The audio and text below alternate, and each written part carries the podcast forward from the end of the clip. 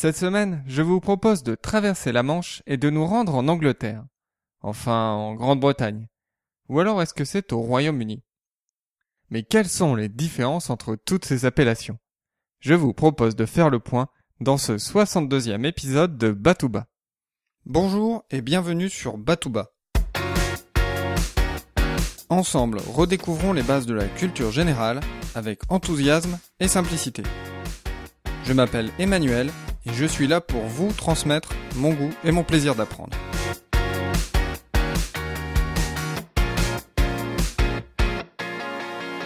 Le Royaume-Uni est un pays composé de quatre nations.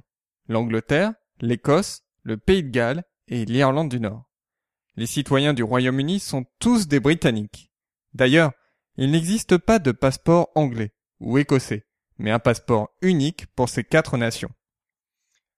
Autre symbole de cette union, le drapeau du Royaume-Uni. On l'appelle l'Union Jack. Prenons le temps de le décomposer. On retrouve la croix rouge de Saint-Georges pour l'Angleterre, la couleur bleue et les diagonales blanches de l'Écosse, ainsi que les bandes rouges diagonales pour l'Irlande du Nord. Vous l'aurez constaté, il manque le drapeau d'un pays, le pays de Galles. Pour parer à ce manque, un député du nom de Yann Lucas a proposé en 2007 de rajouter le dragon du pays de Galles à l'Union Jack. Mais nous n'en sommes pas encore là. Mais alors, qu'est-ce que la Grande-Bretagne? Petit indice, le nom complet du Royaume-Uni est le Royaume-Uni de Grande-Bretagne et d'Irlande du Nord. En fait, la Grande-Bretagne est une île, la plus grande des îles britanniques. Son territoire est occupé par trois nations, l'Angleterre, l'Écosse et le Pays de Galles. Par abus de langage, le Royaume-Uni est souvent appelé Grande-Bretagne. Autre abus de langage, la République d'Irlande est souvent appelée Irlande. Tout comme la Grande-Bretagne, l'Irlande est une île, une île partagée entre l'Irlande du Nord et la République d'Irlande qui, elle, ne fait pas partie du Royaume-Uni. Remontons un siècle plus tôt. Nous sommes au début du XXe siècle et l'Empire britannique représente un quart de la population et du territoire mondial. On trouve encore des traces de cette influence aujourd'hui, notamment à travers le Commonwealth. Le Commonwealth est une association volontaire de 53 États indépendants. Cette association est composée de deux types de pays. Tout d'abord, on y trouve certains États indépendants, qui ont leur propre chef d'État. On peut citer Chypre, ou encore Singapour. Ensuite, on trouve 16 États indépendants qui reconnaissent la reine Elisabeth II comme leur chef d'État. On appelle ces États les royaumes du Commonwealth. Parmi eux, le Canada, l'Australie ou encore la Nouvelle-Zélande. En réalité, la reine n'a qu'un pouvoir symbolique. On retrouve aussi parfois dans ces pays d'autres symboles de l'influence britannique. Arrêtons-nous par exemple sur le drapeau de la Nouvelle-Zélande. Occupant le quart gauche supérieur du drapeau, on retrouve l'Union Jack.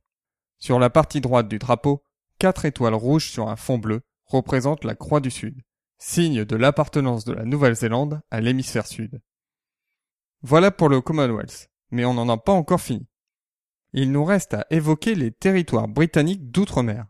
Ces territoires ne sont pas indépendants du Royaume-Uni. Certains de ces territoires génèrent des tensions diplomatiques assez importantes. C'est par exemple le cas de Gibraltar, ou encore des îles Malouines, qui sont même à l'origine d'une guerre entre le Royaume-Uni et l'Argentine en 1982. Pour trouver la dernière spécificité britannique, pas besoin de voyager à l'autre bout du monde. J'habite en Bretagne, et à une soixantaine de kilomètres des côtes de Saint-Malo se trouvent les îles anglo-normandes, dont les plus grandes sont Jersey et Guernesey. Quand on débarque sur ces îles, on est surpris de voir parler anglais, alors que ces îles sont entourées de côtes françaises. Alors sommes-nous en Angleterre ou tout du moins au Royaume-Uni? Les îles anglo-normandes sont des dépendances de la couronne. Elles ne font pas partie intégrante du Royaume-Uni, ni même de l'Union européenne. Bien entendu, les liens avec le Royaume-Uni et l'Union européenne sont très forts, mais ces dépendances de la couronne bénéficient malgré tout d'une large autonomie. Cette fois, je pense qu'on a fait le tour. Cela mérite une petite synthèse. L'Irlande et la Grande-Bretagne sont les deux principales îles des îles britanniques. L'Angleterre, l'Écosse, le Pays de Galles et l'Irlande du Nord composent le Royaume-Uni. Les territoires britanniques d'outre-mer ne sont pas indépendants du Royaume-Uni, contrairement au Royaume du Commonwealth, qui sont des États indépendants reconnaissant la reine Elisabeth II comme leur chef d'État. Enfin, les îles anglo-normandes ainsi que l'île de Man sont des dépendances de la couronne britannique. Si vous voulez en savoir plus, j'ai trouvé une vidéo explicative dont je vous mets le lien sur www.batouba.com 62. La semaine prochaine, nous nous plongerons au cœur de l'histoire d'une des dépendances de la couronne britannique. D'ici là, restez enthousiastes, prenez soin de vous et de ceux qui vous entourent.